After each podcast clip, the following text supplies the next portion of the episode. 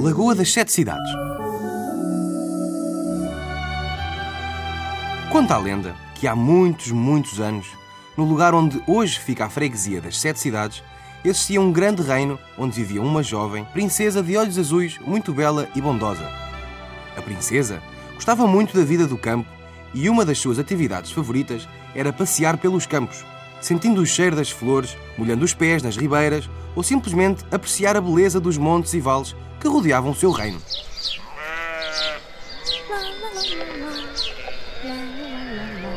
Um dia, durante um dos seus passeios, a princesa passou por um prado onde pastava um rebanho. Tomando conta desse rebanho estava um simpático pastor de olhos verdes, com quem a princesa decidiu conversar.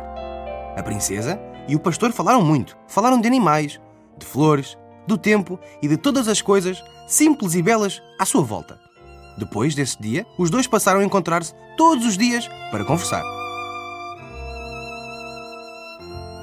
Os dias e as semanas foram passando e a princesa e o pastor continuavam a encontrar-se, sempre no mesmo lugar onde se tinham conhecido. Com o passar do tempo, foram se apaixonando e acabaram por trocar juras de amor. Amor eterno.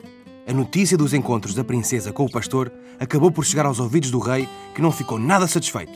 Queria ver a sua filha casada com um príncipe de um dos reinos vizinhos e por isso proibiu-a de voltar a ver o pastor. Por respeito ao pai, a princesa aceitou esta cruel decisão, mas pediu-lhe que a deixasse ir uma última vez ao encontro do pastor para se poder despedir.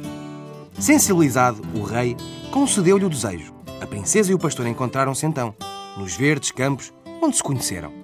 Mais uma vez, passaram o tempo a falar sobre o seu amor, igualmente sobre a sua separação. Enquanto conversavam, choravam também. E choraram tanto que as lágrimas dos olhos da princesa correram pelo vale e formaram a famosa Lagoa Azul. Já as lágrimas dos olhos verdes do pastor caíam com tanta intensidade que formaram a Lagoa da Água Verde. Por fim, os dois amados despediram-se e separaram-se. As lágrimas choradas pela sua separação formaram duas lagoas que ficaram para sempre juntas. Tal como os dois enamorados, nunca se poderiam unir, mas também nunca se iriam separar. Uma é a Lagoa Azul, a outra é a Lagoa Verde.